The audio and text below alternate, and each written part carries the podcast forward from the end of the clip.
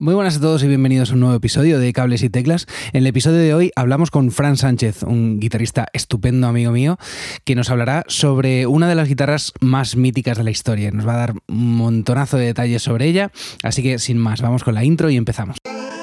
Bienvenidos al podcast de Cables y Teclas.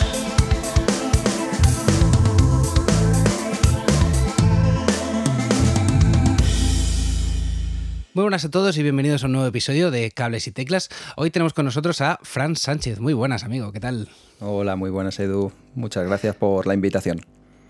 Muchas gracias a ti por venir, hombre. Eh, Fran es eh, guitarrista de El cielo sobre Berlín, que luego hablaremos de esto si, si, quieres, y es de esas personas, de esos guitarristas que, que, le ponen mucho mimo al sonido, de las personas que conozco que más mimo le ponen al sonido, y, quería, quería invitarle que estuviera, que estuviera en el episodio de hoy.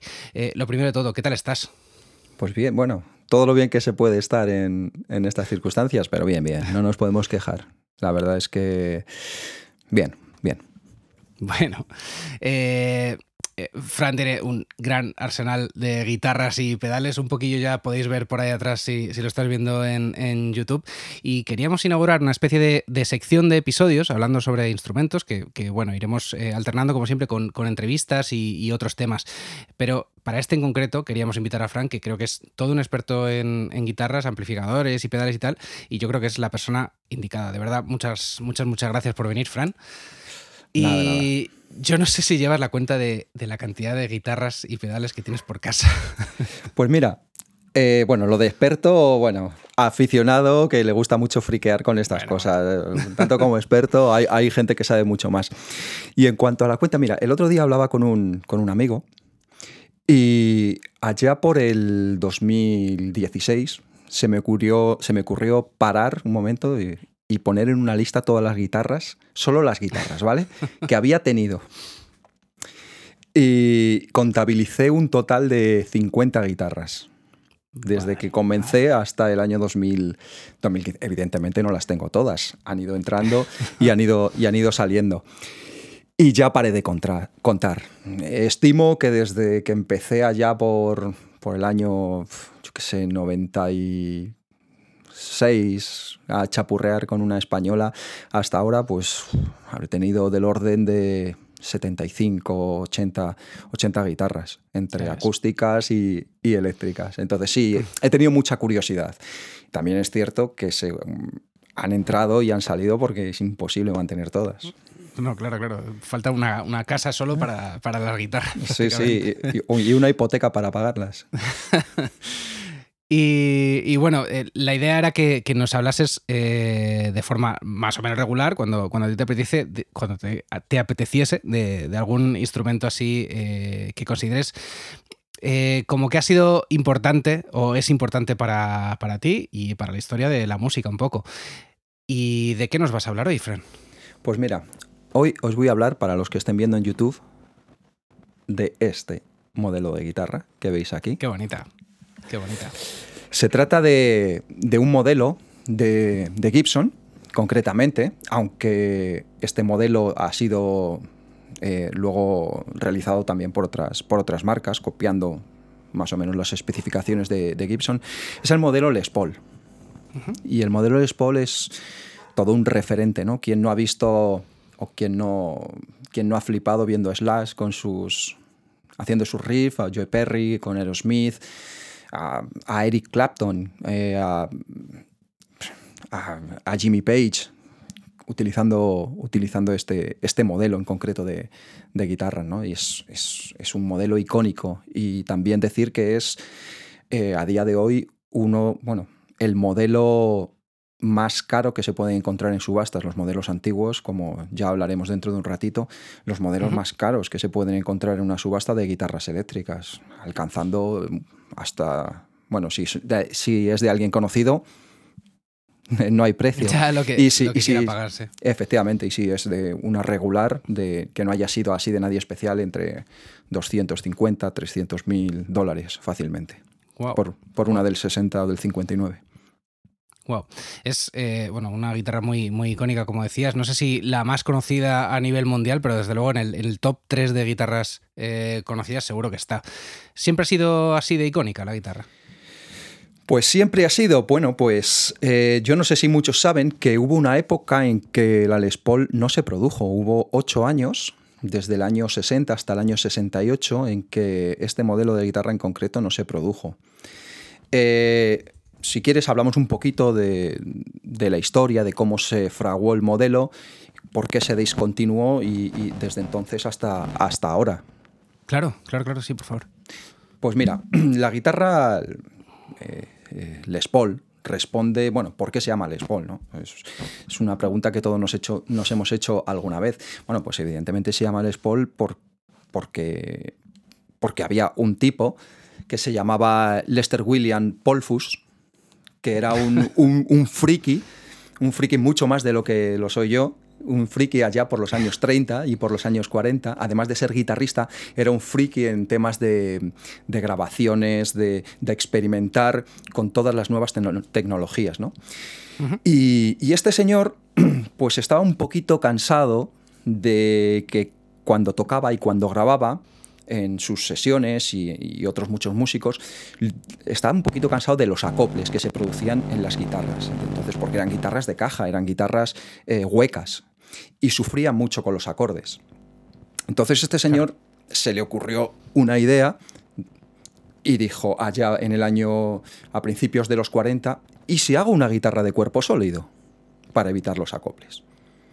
Cogió un tablón de una valla y, a ese tablón de una valla le atornilló unas, unas pastillas rudimentarias y, con unos cablecitos tomados de una radio y de un teléfono. Le puso un mástil de una guitarra Gibson, de la época de las de caja, y a los lados eh, le puso, a los lados del tablón central, le puso las, eh, las partes de, una, de, una, guitarra de cuerpo sólido. Es decir, como cogió el cuerpo de una guitarra, eh, perdón, de, cuerpo hueco, cogió una guitarra de cuerpo hueco, de cuerpo hueco, la rajó por la mitad y se lo acopló. a los lados. Pero eso era más que nada para para que no quedase como una especie de tablón ahí con... Sí, algo, algo más estético, ¿no? Algo más, algo más estético. Entonces el tío empezó a tocar con eso, ¿no? Eh, empezó a hacer sus shows, a tocar con eso y vio que efectivamente pues no se acoplaba y respondía un poco a lo que, a lo que él buscaba. ¿Qué hizo? Pues llegó en el año 46 y fue a, a Gibson y les dijo, oye, mira lo que tengo aquí.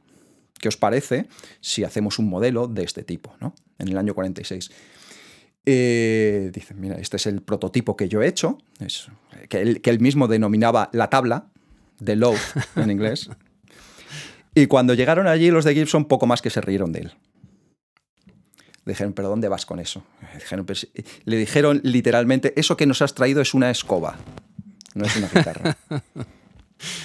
Así que, pues nada, Les Paul se la envainó y se fue con su, con su tablón para casa con el rabo entre las piernas. ¿Qué pasó? Ay, ay amigo, que en el año 50, un, tiempo después, cuatro años después, Leo Fender, allí en California, lo petó con su guitarra de cuerpo sólido, con la Fender Telecaster. Ah, que vieron eso los de Gibson y dijeron, madre mía, si aquí lo está petando, con una guitarra de cuerpo sólido, anda justo como lo que hemos eh, rechazado y de lo que nos hemos reído unos poquitos años detrás. Y llamaron al Spol y le dijeron, oye, oye, ven, que a lo mejor no es tan mala idea eso que estás haciendo.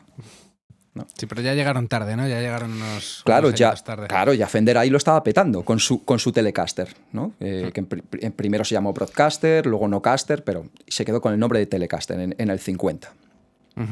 Y entonces le dijeron, oye, mira, hacemos una guitarra de cuerpo sólido y se pusieron a trabajar con él, ¿no?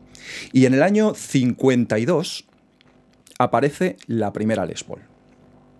La primera Les Paul con un cuerpo muy similar al actual, pero era una guitarra un poco tosca, ¿vale? Estaba, estaba mantenía ya la, o tenía ya las, las características típicas de una Les Paul, un cuerpo de caoba, un mástil, el mástil también de caoba, encolado, y una tapa de arce eh, curva, ¿vale? No plana. Y, este primer modelo estaba pintada en la tapa, la parte de arriba estaba pintado de dorado. Y se llamaron, las primeras Les Paul se llamaron Gold Top, porque la tapa estaba pintado de dorado.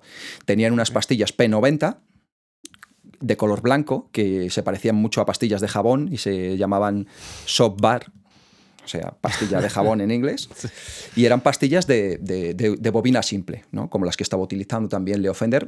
A ver, son diferentes, pero de una única bobina. Y con un puente un, poco rudimentario, tipo trapezoidal, como los que solían utilizar las, algunas guitarras de, jazz. Empezaron, empezaron con eso y no les dio muy bien. No les dio muy buen resultado. No les dio muy buen resultado y ya en el año 54 Fender saca la Stratocaster. Y los de Gibson se ven obligados a hacer algo para no seguir perdiendo cuota de mercado. Entonces lo que hacen es retocan este modelo y lo retocan de una manera bastante, bastante grande. O sea, no eliminan el Gold Top que estaban haciendo ahora, sino que crean el modelo Les Paul Custom, que se llama. Y era una guitarra que pues que era solo, el cuerpo solo era de caoba, el diapasón de ébano y el mástil también de caoba, sin tapa, de arce. Y todo negra, todo negra, completamente negra. Y, esa guitarra se llamó Black Beauty, o la llamaron Black Beauty. ¿Qué pasa? Que eran guitarras muy caras. Eran muy, guitarras muy caras. Tú ten en cuenta que las Defender eh, utilizaban materiales que estaban a la orden del día, materiales como el aliso, muy abundante en los Estados Unidos, el fresno, el, arce, y encima las, hacían como churros porque atornillaban el mástil a un cacho de tablón y ya está. Esto costaba un poquito más porque había que encolar, se utilizaba caoba, que no era una madera que fuese mm, natural, por decirlo así, de Estados Unidos. Sí, eh, entonces, nada, hicieron eso y, y bueno, pues tampoco las ventas iban muy bien porque era bastante cara. Y en ese mismo año lo que hicieron también fue pues, poner dos eh, modelos de Les Paul más, más baratitas. La Les Paul eh, Junior, muy sencillita, con una sola pastilla, y la Les Paul eh, Special, muy sencillita también, con dos pastillas, sin tapa, muy sencillitas. Y, en ese mismo año cambiaron el puente y pusieron ya el puente que hay actualmente, el Tuneumatic, este que podemos ver aquí, en esta de aquí, que hmm. tiene el cordal aquí y arriba las selletas donde asientan. Cambiaron el puente y se quedó ya así de manera definitiva. Para el año 57, ya lo que hicieron es un ingeniero de, Gibson, un tal eh, Seth Lover, pues ese tipo se inventó unas pastillas que disminuían enormemente el ruido que generaban las pastillas de, bobina simple. Todas las pastillas de bobina simple generan un ruido de fondo. Y especialmente las P90 mucho más. Pues este se le ocurrió que con un sistema de dos bobinas, eh, pues el, ruido se cancelaba por completo. Y así nacieron las primeras humbuckers. Hum de hum, del ruido, backers de cancelación. Cancelaban ese, ese sonido. Y esas, y esas, pastillas eh, hicieron la patente, o, pidieron la patente, mejor dicho, en el 56, pero no se la concedieron hasta el 59. Y durante ese periodo de tiempo, las pastillas de las Les Paul eh, se, tenían un, una leyenda detrás que, cuyas iniciales es PAF, PAF, que son así se conocen esas pastillas, y significa Patent Applied for, es decir, eh, eh, hemos patentado nosotros esto, estamos pendientes de que nos concedan la patente de estas pastillas. Y han sido las pastillas, las PAF, para las pastillas de esa época. En el 58 sale la Les Paul estándar. Así, como esta, con ese color y las del 58 y las del 59 se convierten en las Les Paul más famosas de toda la historia, más codiciadas. En aquellos días, no, en estos de hoy en día y posteriormente. En aquellos días fueron bastante fracaso. Fracasaron bastante y en el año 60 se dejan de hacer. Ostras, qué curioso. En el año 60 se dejan de hacer estas Les Paul y y tienen una pequeña movida, los de Gibson, con, el propio Les Paul. Porque lo que dicen, dicen, bueno, vamos a hacer, vamos a remodelar la, Les Paul. Y lo hacen sin consentimiento de él. Y, ese remodelaje de la Les Paul da como lugar la SG. ¿Quién no conoce la SG? ¿Vale? Pues las SG, las primeras SGs del 61 hasta el 63, se llamaban Gibson Les Paul. Pero como este les dijo que él no ponía su nombre a ese engendro que habían hecho sin su consentimiento, les, las pasaron a denominar SG de Solid Guitar, simple y llanamente. Ok, ok. ¿Qué pasó? Pues mira, que en los años 60 había unos cuantos jovenzuelos que, que tenían sus Les Paul del año 59, del año 58, un tal Eric Clapton, un tal eh, pues Keith Richard, eh, George Harrison, eh, unos, un tal Pete Townshend de The Who, que tenían esas guitarras. Y empezaron a influenciar de una manera muy importante el mundo del rock de aquella época. Y, esas, y esas guitarras empezaron a tener mucha más demanda. Así que en el año 68 y bajo el mando de una nueva mm, de un grupo nuevo empresarial que había comprado Gibson, Nordlin concretamente, se comienzan a volver a hacer las guitarras, las Les Paul, el modelo Les Paul de, Gibson. Así que tenemos un impasse, ocho años. Eso te iba a decir, ocho años sin, sin, fabricarse. O sea, es que si a ti alguien te va y te quiere vender una Les Paul del 65, te, está dando, te está dando gato por liebre. ¿Vale? Entonces, nada, eso comienza a petarlo y otros tantos que ven a sus, a sus ídolos, pues empieza, y empiezan a comprarlas. Empiezan a comprarlas, pues tipo gente como Jimmy Page y, tantos otros que, empezaron a hacer de la, Les Paul un mito, ¿no?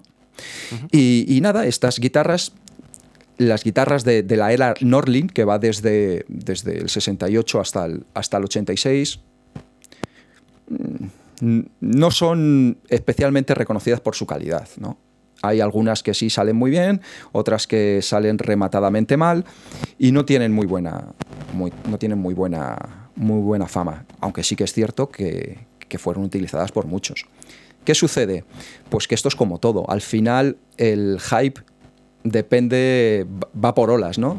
hay momentos en que algo está arriba, pero comienza a bajar su popularidad y llega un, en un momento en que puede incluso desaparecer. Pues los guitarristas somos así, ¿no? En cuanto vemos a dos o tres guitarristas que tienen un modelo, ¡buah! todos flipados con ese modelo, ¿no? En cuanto vemos a otros guitarristas que utilizan otro, nos vamos hacia ese otro modelo. Y la fama de las Les Paul había empezado a caer en picado después del rock de los 70, en los años 80 había empezado a caer bastante en picado. Y llega un momento en el que prácticamente no se venden. No se venden, o bueno, no es que prácticamente no se vendan, pero no tienen apenas popularidad. Y entonces llega un jovencito que se llama Slash y graba un pedazo de disco con una Les Paul. Y la gente se flipa y dice, ¿qué guitarra es esa? Y las Les Paul de Gibson comienzan a subir otra vez. Desde mediados de los 80 despegan de nuevo. Pero ¿sabes qué? Que la Les Paul de Slash no era Gibson. No era, era una Les Paul, ponía Gibson, pero no es Gibson. Era una réplica realizada por un luthier que le hizo a su medida y, mucha gente, y, Gibson, pues se benefició de esa, de esa publicidad que, en el Appetite for Destruction. claro, eh, eh, los chavales de la época empezaron a ver a Slash tocar el Sweet Child of Mine con una, con una Les Paul en, los vídeos y todo eso y se fliparon. Hay que decirlo, ¿no? Entonces, eh, eso fue incrementando la popularidad. Y, pero llega un momento en que Gibson empieza a tocar un poquito. Bueno, empieza a tocar un poquito fondo porque le vienen una serie de problemas ya a partir de los... Mm, de, bueno, de la primera década de, los años 2000. En el 2009 sufre su fábrica una inundación terrible, y, cualquiera que quiera lo puede buscar y puede ver, da, pena verlo. Ves una inundación ahí en Nashville y está, bueno, pierde un montón de, no solo de, instrumentos ya hechos, sino de maderas que tiene guardadas. Y en el 2009 les empiezan a investigar, les empiezan a investigar el FBI, porque les acusan de importación ilegal de productos prohibidos por las leyes estatales de Estados Unidos, introduciendo especies que no podían ser eh, introducidas en los Estados Unidos. Eh, concretamente... Especies, de madera, te iba a preguntar. Especies de madera, efectivamente. Especies de madera que venían sobre todo de Madagascar, que son palo rosa de Madagascar y ébano, y también de la India. ¿Vale? Y estas maderas que estaban protegidas y que, se estaba intentando luchar contra la deforestación, por ejemplo en Madagascar, pues Gibson las había estado importando ilegalmente. Y les meten un, les meten un, buen palo, bueno, un buen palo, que para una compañía como Gibson, como Gibson es 350 mil dólares, que paga 300 mil de multa y 50 mil dólares a una asociación de la naturaleza para la, para la preservación del tema de la, de la flora y, en el 2015 empiezan a hacer cosas raras en las Les Paul. En las Les Paul les empiezan a, meter un afinador automático detrás de la pala, que tú tocas un botón y se te afina todos. Y la cejuela se la ponen de, metal. Hacen una serie de, de cambios que no le gusta a nadie. Y en 2018 se declara la bancarrota de Gibson también como un mecanismo legal, un mecanismo legal para que puedan empezar otra vez de, otra vez de cero. Y a partir de 2018 hasta el día de hoy, sí hay que decir que Gibson ha aumentado la calidad de sus instrumentos de una manera bastante, bastante importante. Yo me atrevo a decir que más que nunca en su historia. Más que nunca en su historia. Mm. Porque hubo una época en la que desde el 82, bueno, hubo un escándalo que es que se descubrió que las, los cuerpos de la Les Paul estaban agujereados. Es decir, eh, la guitarra es un tronco, por decirlo así, un leño de, caoba y encima tiene una tapa de arce arqueada. A alguien se le ocurrió meter su guitarra en un escáner y vio que había nueve agujeros dentro de la caoba. ¿Por qué se hacía eso? Bueno, Gibson en primer lugar lo que hizo fue negarlo pero luego ya no se pudo eh, oponer a, las evidencias, ¿no? Y, decían que era para aligerar peso. ¿Por qué? Porque eran extremadamente pesadas las, las Gibson. Porque la caoba buena es densa, pero no pesa tantísimo. Entonces, cuanto Mm, caoba de peor calidad pones, más peso tiene el instrumento, más peso tiene la guitarra. Y ellos empezaron a utilizar caobas de peor calidad. ¿Qué hicieron? Pues para que no se te fuese una guitarra con 5 o 6 kilos, pues les vamos a hacer unos agujeritos. y eso empezaron a hacerlo desde el año 82 hasta el 2006. Y en el 2006 ya directamente, como la caoba fue empeorando, directamente no fueron agujeros. Les hicieron piscinitas agujero, o sea, unas cavidades mucho más grandes dentro y con sus santas narices dijeron que era para mejorar la resonancia del instrumento. Hmm. Pero a día de hoy, y afortunadamente, no vuelven a, vuelven a ser de, caoba sólida sin este tipo de, agujeros. Mencionabas antes que, que, no ha sido siempre del mismo fabricante de la Les Paul, ¿verdad? Que no ha sido siempre de Gibson. ¿Hay otros fabricantes que han, que han hecho esta guitarra? A ver, el original la original y el modelo original creado sí es de, es de Gibson, efectivamente. Pero mira, ya en los años 70 hay marcas eh, japonesas que, bueno, los, los japoneses de los, de los 70 son los chinos de hoy en día. Entonces copiaban y hacían réplicas exactamente iguales, les ponían logotipos de sus marcas, pero hasta con la misma tipografía que los propios eh, Gibson, ¿no? Entonces, marcas como Tokai, eh, marcas como Greco, marcas como, bueno, una serie de marcas, incluso Ibáñez, empezaron a hacer copias, pero no solo de Gibson, sino de Fender también y de otros instrumentos americanos de muy famosos. Y hubo un gran pleito, un gran juicio, eh, tanto de, Fender y de Gibson contra, contra estos fabricantes japoneses, y, y lo ganaron. Lo ganaron y les obligó a modificar determinadas cosas para que el modelo no fuese exactamente igual. ¿Qué pasaba? Que había guitarras, por ejemplo, Tokai, eh, que hacía instrumentos más baratos que la propia Gibson y de una calidad brutal. Claro, esto le, quitaba cuota de mercado a, Gibson. Tú ten en cuenta que la mano de obra en Japón en los años 70 no era como la mano de obra en, en Estados Unidos. Y, las condiciones laborales no eran las mismas y ellos podían eh, reducir costes de una manera mm, bastante grande comparado con, los Estados Unidos. Entonces, a día de hoy, bueno, a día de hoy una gran cantidad de Les Paul. Eh, pues si desde, pues como te digo, la propia Tokai hace grandísimas guitarras, que nada tienen que envidiar a, Gibson. Eh, Edwards también hace grandísimas eh, guitarras. Maybach, un montón de marcas te puedes ir, eh, aunque los puristas del Paul dirán que solo Gibson suena a Gibson, ¿no? Pero bueno, eso ya. eso es otra polémica. Porque hay como ciertos requisitos para, considerar que una guitarra es 100%, puede llamarse 100% Les Paul, ¿no? Sí, efectivamente. Vamos a ver. para que una guitarra pueda ser considerada una Les Paul, la forma del cuerpo, es evidente, ¿no? Eh, que el cuerpo y el mástil estén hechos de caoba, encolados, porque, bueno, hay algunas que se atreven a llamarse Les Paul, bueno, pues no sé por qué, porque tienen la forma, pero tienen el mástil atornillado. Pero bueno, cuerpo, mástil de caoba, encoladas, eh, dos pastillas, eh, y, bueno, ya luego hay pequeñas variaciones, ¿no? El ángulo de la pala de eh, respecto al mástil de las Gibson es un ángulo determinado que solo utiliza Gibson. Tokai utiliza un ángulo un pelín diferente. Y, las originales Gibson siempre eh, van eh, barnizadas en nitrocelulosa. Nitrocelulosa es una especie de barniz que se, que se le pone. Y bueno, otras Les Paul sí que es cierto que utilizan pues, el mismo barniz, o por decirlo así, que las que utiliza Fender, que es, el, es otro tipo, no es nitrocelulosa. Y esas son las características básicas. Vamos, un selector, tres posiciones, dos pastillas, cuatro botones para dos para el, son, para el volumen, dos para el tono. Eso sería la, Les Paul, por decirlo así, típica.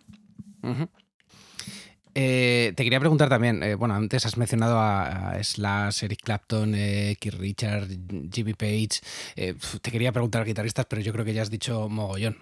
Bonamassa, Bonamassa también tiene. es que creo que no hay guitarrista famoso que no haya utilizado una Les Paul.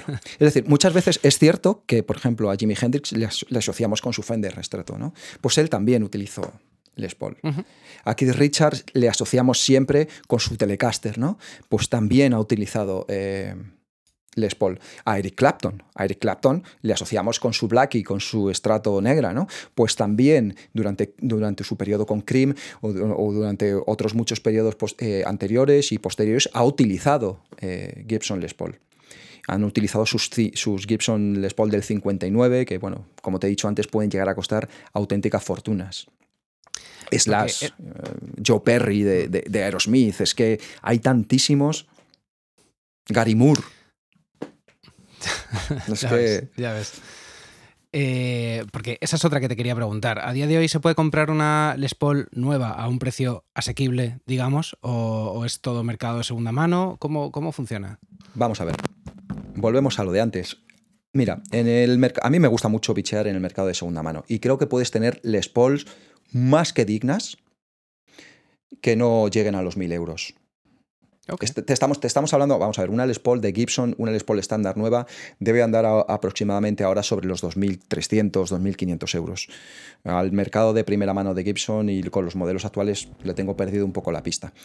Pero te puedes hacer con una buena Tokai por 600, 700, 800. Te puedes ir a unas de las versiones japonesas de los años 70 y 80, tipo Greco, tipo... Em, pues Ibáñez incluso, del Spol, que están muy bien hechas. Y, de, en Tokai pues tienes desde gamas bajas y económicas hasta gamas que superan incluso en precio a las propias de, de Gibson. Y, no te tienes que dejar una billetada. Yo, si alguien me está escuchando y quiere una buena Les Paul, con una relación calidad-precio más que, más que excelente, que se mire las Edwards. Edwards, pues, como te llamas tú, pero en inglés. y, y, de segunda mano están muy bien de precio y nuevas son un acierto, un acierto seguro. Muy bien terminadas, no están terminadas en nitro, pero bueno, no es el fin del mundo ni se necesita tampoco que sea, que sea así. Y luego hasta lo que te quieras gastar por una guitarra, eso del 57, 58, por ahí, ¿no? Hombre, mira, eh, con la Les Paul, lo que los de Gibson, bueno, como buenos americanos que son, han sabido rentabilizar muy bien toda su historia, ¿no? Y tú puedes eh, acceder mm, a, la gama Gibson pues con, con, una Les Paul Junior o con una Les Paul Studio, que son también buenas guitarras, y, puedes ir hasta las eh, reediciones de una R9, que es una reedición de, las, de la Les del 59, de la famosa, que te puede costar 5 o 6 mil euros, ¿vale? Nueva. Entonces, y bueno, y, si ya hablamos de una 59 o de una 58 original, mira, cualquiera mm, puede ir a Rever, que seguro que hay alguna, y puede mirar, o en eBay. Yo he visto sin ser, como te digo, Les Pauls de, nadie famoso, 250.000, 300.000 euros en, por, por, una guitarra de, ese, de, ese, tipo. Una R9, eso es el santo grial, como dice la gente, ¿no? Es el, santo grial de, las guitarras. Y, quien tenga eso y se le pueda permitir, es una inversión, porque eso no, no va a hacer más que, que aumentar, ¿no? Qué guay, qué guay. Jo, eh, menuda, menuda charla informativa buena nos has dado, Frank. Qué guay. un poco pesado, un abuelo cebolleta un poco de la No, no, no, que va, que va, que va, para nada. A mí, a mí me has enseñado un montón. Eh, al final del episodio os dejaremos de todas formas unos cuantos audios o vídeos si nos, estás, si, nos estáis viendo en YouTube eh, para que podáis escuchar a Frank con, con diferentes sonidos tocados con, con Les Paul. También quería preguntarte, Fran, por tu grupo, por el Cielo sobre Berlín. ¿Qué tal? ¿Qué tal va la cosa? Bueno, pues como hablábamos al principio, dentro de todas estas circunstancias que nos han hecho a, todos detenernos, la verdad es que no nos podemos quejar, no nos podemos quejar. Si bien es cierto que justo cuando, cuando sucedió todo esto, estábamos bastante lanzados, ¿no? Estábamos tocando mínimo una vez al mes, nos estábamos moviendo, estábamos moviendo bien nuestro, nuestro LP. Eh, tenemos en Spotify puede escuchar la gente nuestro LP y nuestro EP con... Y tenemos muchísimos temas, tenemos muchísimos temas y estamos, y estamos trabajando en ellos, estamos en, el local y estamos deseando que todo se abra otra vez pues, para poder enseñar lo que tenemos, ¿no? lo que estamos haciendo, porque de verdad que, que es interesante. Sin más pretensiones, cierto es que pasarlo bien, pasarlo bien y con un trabajo que es autoeditado, conociendo de nuestras, de nuestras limitaciones, pero intentándolo hacer lo mejor posible para que quede un producto bastante, bastante chulo. Bueno, os dejaré, por si no los conocéis, El Cielo sobre Berlín son, son una banda de Madrid con un estilo así pop rock muy melódico, diría yo. y, nada, os dejaremos los enlaces a, sus redes sociales y a Spotify para que los, les podáis dar una escucha. Eh, ¿Tenéis entonces en mente grabar en breve?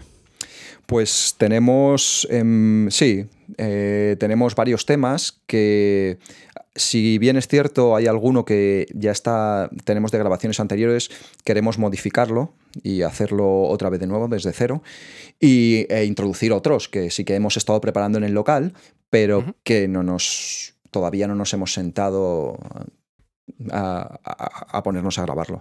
Pero sí, sí, sí, tenemos, tenemos material para, para grabar por lo menos cinco o seis temas más fácil. Qué guay, qué guay, jo, qué ganas de, qué ganas de escucharlo. Eh, vale, por conciertos a la vista, eh, no te voy a preguntar porque está la cosa muy malita para, dar conciertos, pero por ir terminando, siempre a nuestros invitados les pedimos que nos recomienden un disco de esos de, escucha obligatoria, de los que eh, recomendarías en plan, no, tío, no puedes morirte sin, sin haber escuchado este disco.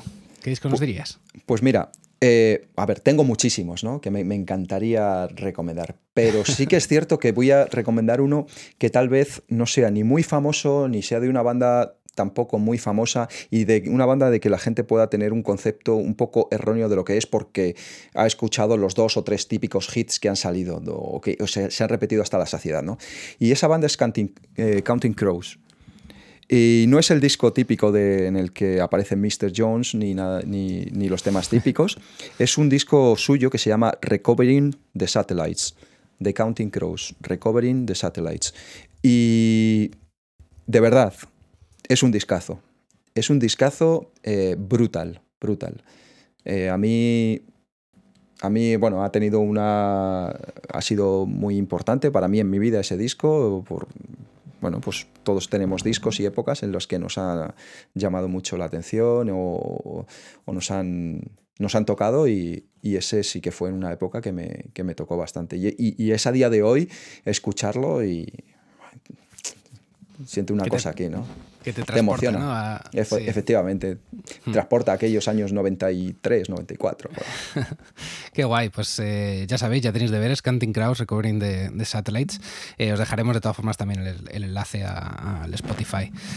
Qué guay, Fran. Pues eh, nos vamos a despedir ya. De verdad, muchísimas gracias por, por, estar aquí, por enseñarnos tanto. Ha sido, ha sido muy guay tenerte. Pues muchísimas gracias a vosotros por la invitación y, y bueno, me dejo muchas cosas en el tintero allí, pero por amor al tiempo, que seguro que hay alguno que, dice, no ha dicho no sé qué, no ha dicho esto otro.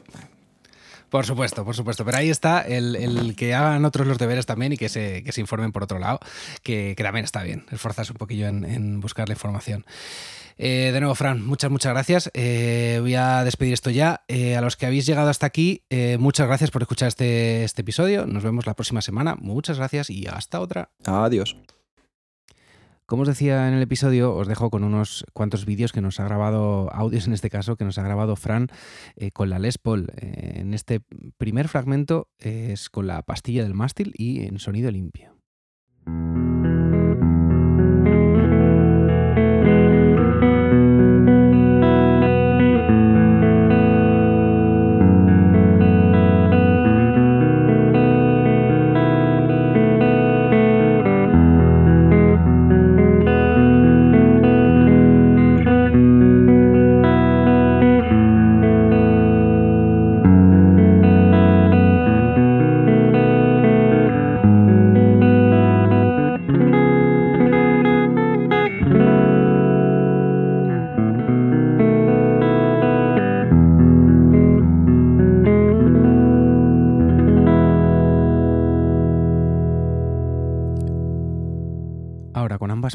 Y en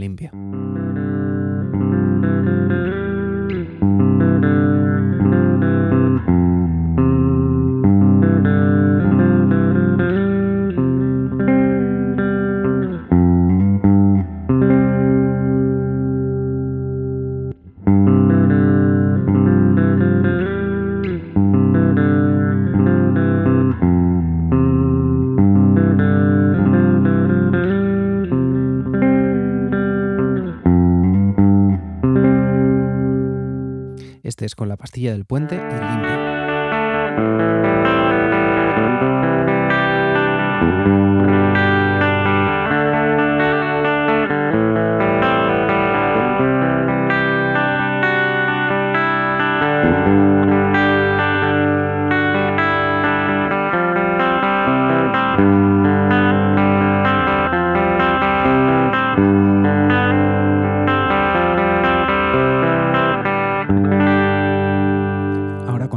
Puente, pero con distorsión.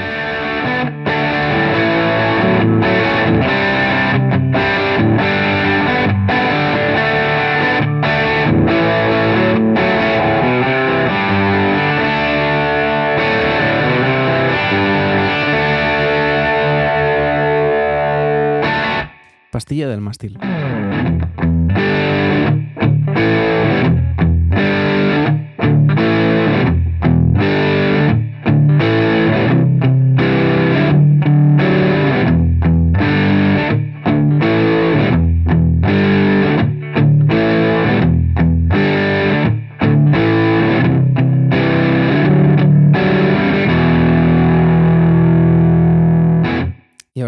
Pastillas y distorsión.